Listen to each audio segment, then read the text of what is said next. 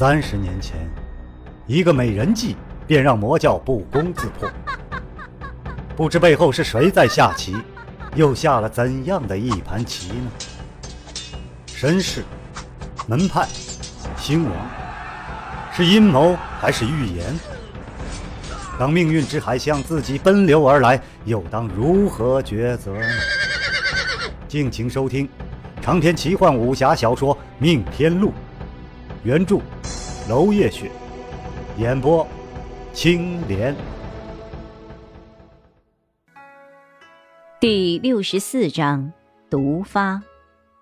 按照计划，接下来他要接触的是公孙楼主和喜庆奢华的卞府楼主。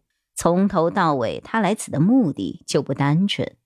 所有人都不过是他棋盘上的棋子。这一辈子，他有没有纯属欣赏过、交往过一个人呢？恐怕是没有的。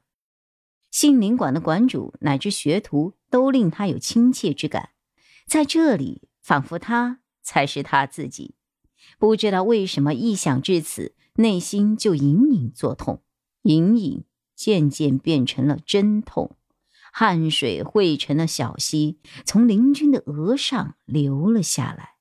他咬着牙，一声不吭，倒在床上挣扎不起，痛苦渐渐地剥夺了他的神智，身处乍然寒冷。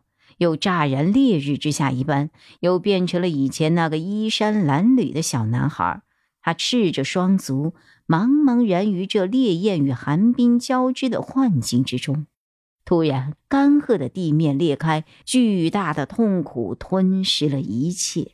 秦任大惊失色，不住的唤着主子，急得直跺脚，恨不得把他抱到风祠渡那儿去。但是，一只手伸过来，按住了他的焦虑。林君轻轻的摇摇头。示意秦任把他的药箱拿来，他服下了一颗白色的药丸，渐渐昏睡了过去。他与长生教之间是有一份契约的，长生教之所以容忍他在外肆意妄为，只因为他的命运之线依旧掌握在长生教手中，飞再远，他依然是被牵着线的风筝一般。而林君也明白这一点。所以，他明明可以解开这每月定期发作的毒药，但是他绝不敢这么做，因为只要有那么一丁点透露单飞的企图，长生教就会直接灭了他。所以他情愿让这个把柄在教主手中，代价便是这越来越不定期发作的痛苦。本来不该是今天的，大概真力耗费过大，提前了吧？他本来预计留在杏林馆的时间是三个月。因为毒药的提前发作，也许只剩下两个月也不一定。本来万事思虑，但是痛苦来袭，一切都不那么重要了。秦任依旧守护在他身边，忧心忡忡，因为总共只有三颗白色药丸，炉中的水滚了又凉，秦任就一直让它热着，怕主子半夜醒来想喝水。楼外树叶稍响，秦润就心烦意躁。他已经开始后悔，早知道就把查布的人留在身边，多一个也好照应一下。所幸一夜无事，东方终于露出了鱼肚白。林君起身，稍事整理了一下凌乱的床，对秦任说：“我们去温泉吧。”他虽然戴着面罩，肤色也如凝玉一般，但是眉间隐隐的清气，依旧泄露了他体内仍有毒素。杏林馆的温泉，除少数的药泉之外，其他都是不允许别人随意进入的。但林君出尘之姿，见到的人都自觉让开了，一路上没人阻拦。秦任安分的跟在主子的身后。林君不允许他加入长生教，所以圣教的总坛他从来没有去过。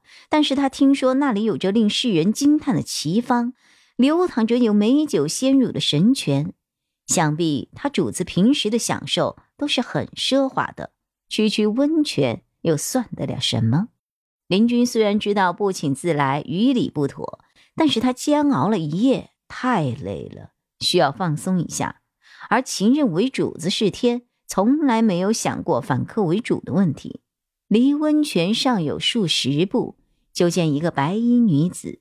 妖娆轻盈，仿若水中仙子、花之精灵一般。这温泉边上种的都是照水之梅，重瓣而洁白，素艳清芬。普天下的梅花，花枝都是向上长的，唯有照水梅，花枝如柳枝一般向下垂落，宛如固水，故有此名。林君只觉得心如风帆，微微一动。如照水梅花一般的女子，怕也是生在高处，却因家世颓败而不得不俯下身姿吧。这女子风华旷世，鬓边的和服南珠被她的肌肤一衬，也顿时失色，真令人感慨：上天为何会生出这等人物？雾去散了之后，只见一华服公子接过这白衣女子手中的水壶，秦任会心一笑，他的护花公子果然也跟着来了。这是小韩庄的姑娘，是啊，为了给他弟弟治病而来的，叫韩青露。旁边那公子是亲家的世子青子衿哦，那韩家的姑娘真的是很出色的美人呢，长得漂亮，心肠又好。主子，你要不要过去搭个话？呵呵，眉梢轻垂，秀目水盈，确实是秉性温柔的女子。可惜名花有主了，你看不上她呀？林君叹了口气，半是责怪的说：“山庄的规矩忘了。”妄议是非，以下犯上。秦任笑着看着路旁，抱剑一封，不与他主子计较了。只因弟弟提到山泉水煮茶极好，韩青路便一早来温泉取水。青子衿向来不放心他一个人出去，护花在旁，于是也跟着前来。四人交身而过，彼此目光都在对方身上停留了片刻。韩青露心中暗叹。这白衣公子气质真是出尘，只可惜他面色苍白，怕也是有病疾缠身吧。倒是青子金虽然漂流在外，世家公子的消息却是灵通的。他试探的问了一声：“林公子。”林君点了点头。青公子，韩姑娘，这三日我都有约，请容在下日后拜访。青子金大喜，鞠了一大躬。拜托林神医了，他也是世家子弟，素来骄傲，但是陪伴韩青露数月，心气也一点点磨平了下来。韩青露久书江湖，但是听到“神医”二字，几乎喜极而泣。傅如来给他弟弟的十颗灵药已经用完，虽然暂时还没发作，但是他日日揪心。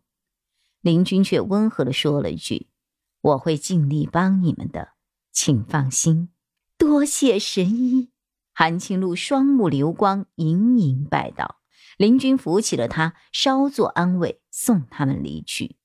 他不再说话，缓缓走过，何一坐在了浅浅的水中，雾气升腾，润泽了他的双眼。一直压抑在心中的难过，随着气泡一点一点浮上水面。这个世界究竟是怎么了？为什么好人不得好报？自己本是魔教恶人，救这些人有必要吗？还是他一直相信这世界的好？他自己所中的毒，第一季会行功运力，第二季会心思永福，稍有游神便会心口剧痛。可是人非草木，岂能无感？幸好此刻他正在泉水之中。他闭上了双目，体会泉水带来的温暖触感。温泉和美食向来是最令他放松的，心底的虚弱也只有那么片刻。再次从水中站起来的时候，他已经面色如常，神气朗朗了。一阵白气冲起，步行之间真力所致，衣衫长发尽干，额上的三季火焰隐隐有蛛丝掠过。再度出现在世人面前的时候，他又恢复了如仙人之姿，冰洁而不可侵，一点也看不出他曾经遭受的痛苦。但是秦任却是心知明了的，因为他主子今天帮苗杰疗伤回来之后，便闭了门，白日休眠，午餐也吃得颇为丰盛。每一次的耗费功力过甚，他都要吃很多，号称是食补。也就仅仅如此罢了。毕竟他主子是一个极其不愿意麻烦别人的谦谦君子。情人在门外听得他用完晚餐，渐渐睡去，也才稍稍松了一口气。长篇小说《命天录》今天就为您播送到这里了，明天同一时间，敬请继续收听。